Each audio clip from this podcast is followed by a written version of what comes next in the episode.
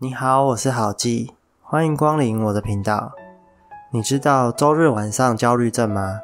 在一项二零一三年的调查中，有百分之八十一的美国人表示自己曾经在周日的晚上感到特别的焦虑，不只是因为即将迎来新的工作周期，也是因为自己又错失了一次享受周末的机会。于是这本书诞生了，书名叫做《周末改造计划》。作者卡特里娜·翁斯塔将在书中告诉我们如何赢回属于自己的周末。所谓的美好周末，不光只是不工作就好，还要创造出自己的人生意义来。你大可以无所事事，也可以漫步在成千上万条小路之中。周末提醒着我们，随时要去欣赏生活中的美，让我们放慢步调，暂离现代的忙碌生活。毕竟，在工业革命以后。我们的生活就弥漫着更快、更多、更好的生活哲学，永不停歇的科技和全球经济，更是加快人力的损耗。然而，要得到更多是需要时间的。我们衣食丰足，我们什么都不缺，但唯独就是缺时间。因此，现在的我们比以往的任何时候都还更需要周末的存在。现在，就让我们回顾一下周末的历史吧。你知道周末是怎么形成的吗？事实上，在没有法律的年代里，不可能会有劳基法规定劳工必须要休息。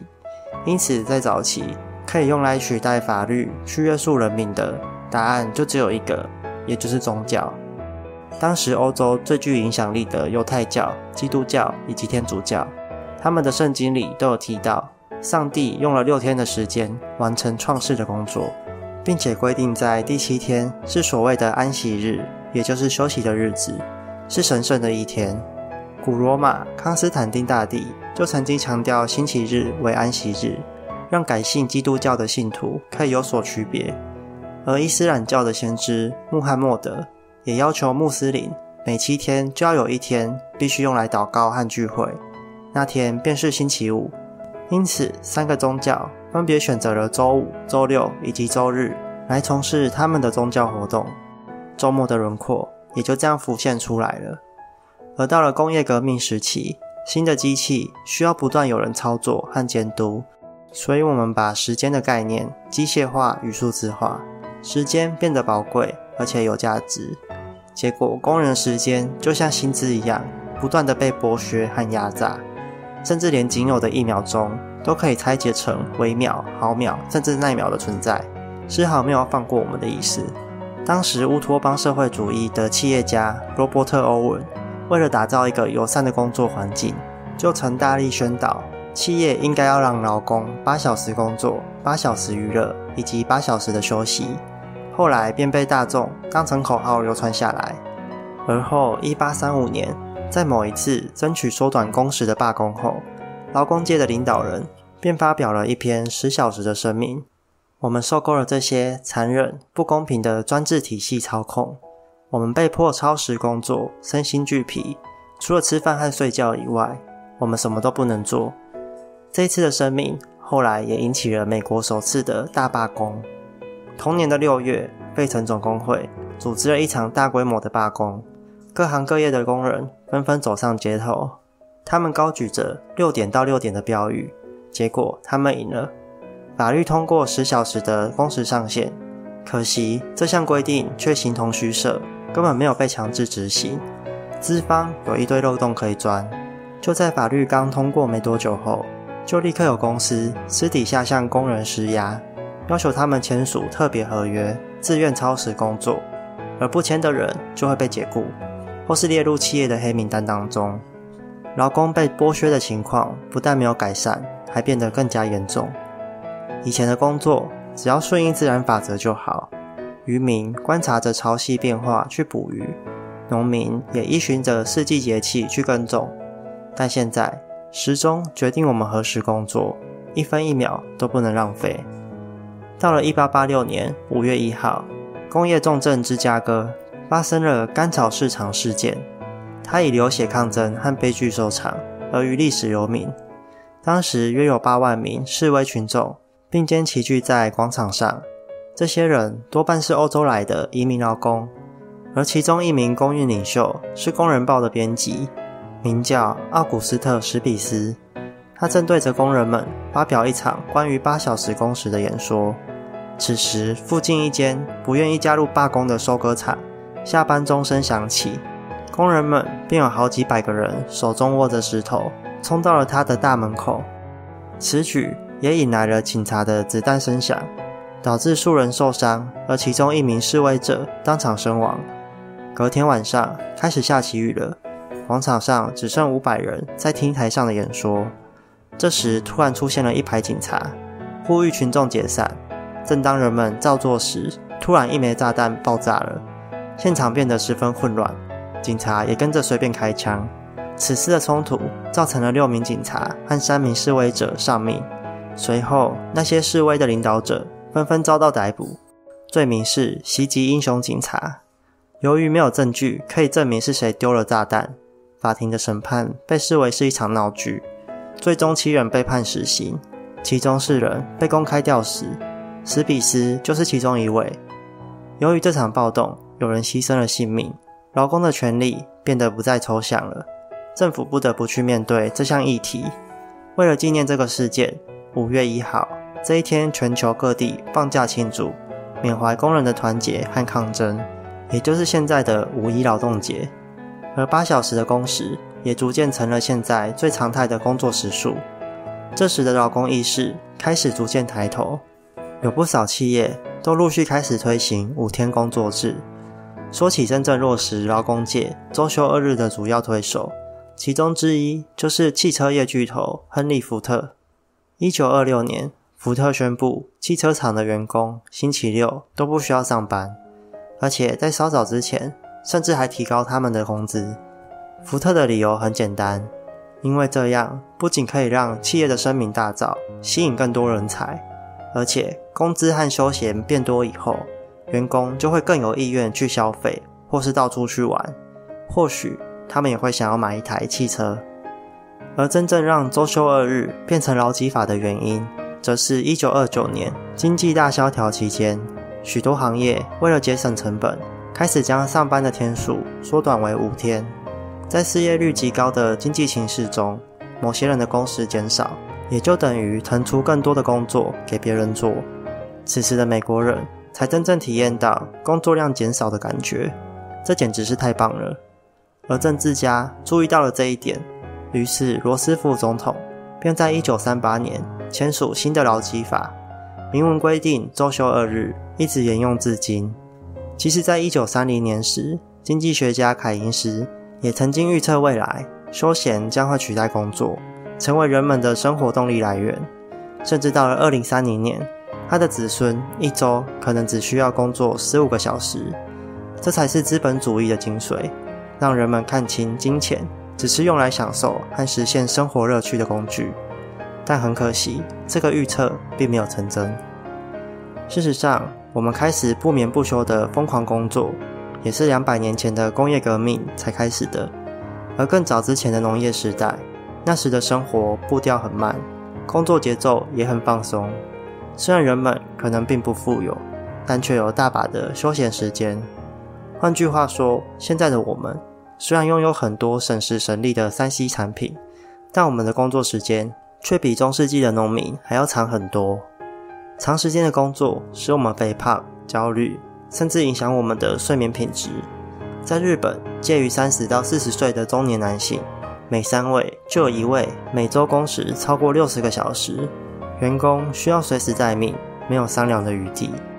如果你真的有事要请假，那只能是有其他会议要开，你很难说出口，是因为我儿子要参加学校表演，过劳死，活生生的变成一种社会现象。社会学家用贪婪一词形容这些血汗工厂，他们创造出一种人生只有工作的世界。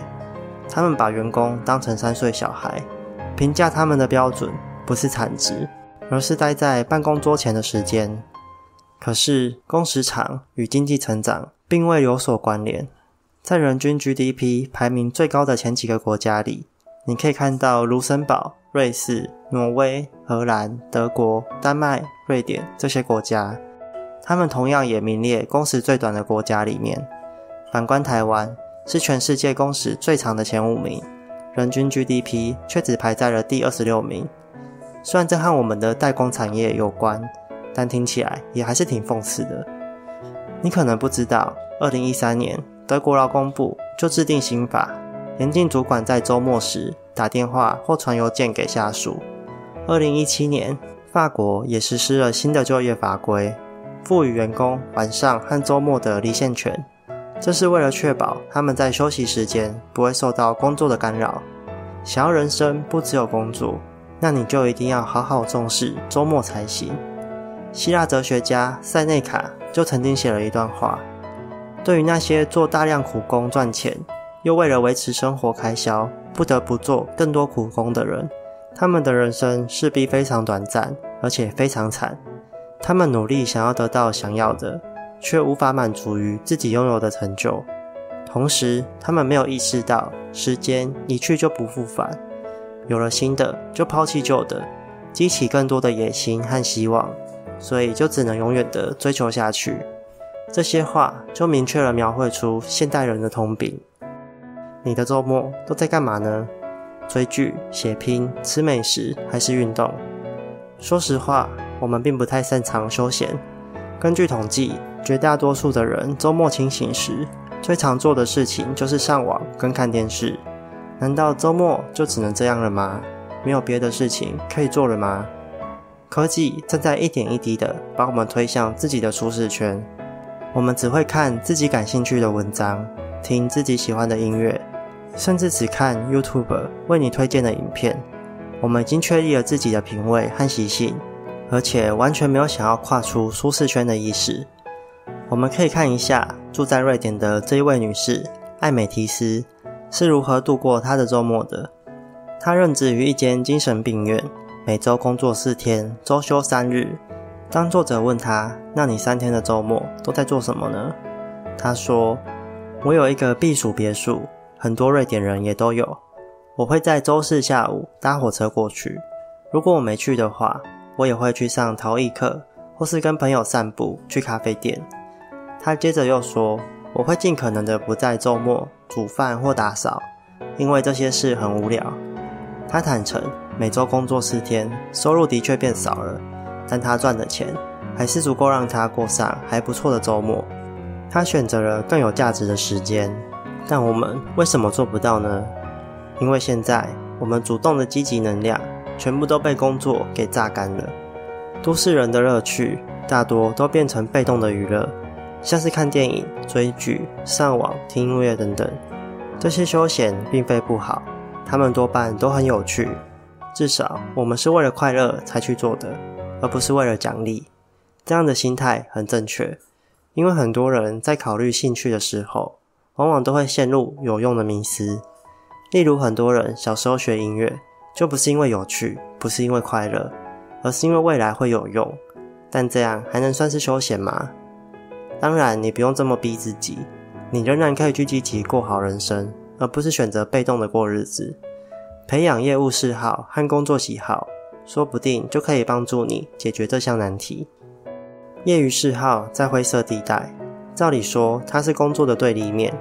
不过，他们之间有个很大的差别，那就是没有人会在乎你的嗜好做得好不好，只有你自己会在乎。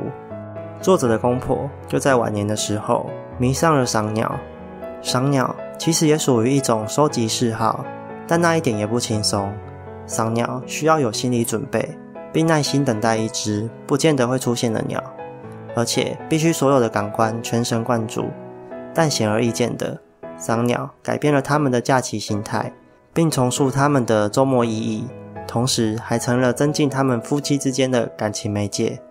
这就有点像是收藏家对某件事充满好奇心，单纯只是为了自己的喜好去做好事情，并且长时间的专注在上面。业余嗜好的真正价值就是它毫无目的性，更重要的是，业余会成为专业。进而发展出你的工作喜好。工作喜好与工作不同，它不是为了取胜，不是为了赚钱，而是为了深入做好一件事情。你的每个动作和想法会自然的接下去，就像演奏爵士乐一样，你整个投入在其中，发挥你的技能，达到心流的状态。罗平在涂色时会忘记忙碌的步调，那种感觉就像是小时候你会坐在角落玩洋娃娃和模型汽车一样，一坐就是好几个小时，仿佛那里就是全世界。泰热迷上了折纸，他不是一个擅长社交的人，但他会说服自己定期去参加折纸聚会。泰热只是想要观摩其他成员的做法，从中得到启发，同时他也坦诚。向别人炫耀自己的作品很棒。当他快要完成折纸的时候，就会显得特别的兴奋。回到现实生活来看，也许有些人会想说：“可是我假日都很忙诶，根本没有空去培养新的嗜好啊。”特别是对于有家庭的父母们来说，周末更多时候是用来弥补平日上班没完成的事情，可能是用来补眠，用来整理家务事。但就是这样的心态。才会让你罹患周日焦虑症。你可以先问自己一个问题：哪些事情可以为我的周末带来价值？我自己的话是出门闲晃、放松和玩游戏，这些都是属于大事情的部分。接着再问自己另一个问题：哪些事情会阻碍我做这些事？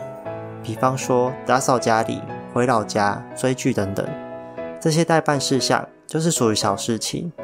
因此。就算今天我觉得厕所很脏，那我只会花一个小时去打扫。无论扫得怎样，剩下的时间我都必须留给大事情。为了拥有美好的周末，过上有意义的生活，我们必须采取多做大事情、少做小事情的策略。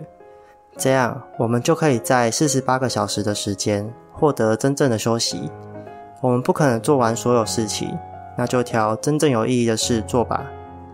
忙碌是一种选择，我们会因为某种原因而选择了忙碌。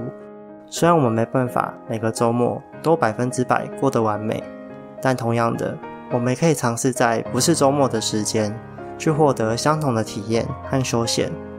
其实不只是周末，我们的每分每秒都同样重要，每一天都值得我们用心去经营。现在是你的时间了，你打算怎么运用它呢？以上就是这本书的分享，希望会对你有所帮助。谢谢你的收听，我是郝记，我们下次见，拜拜。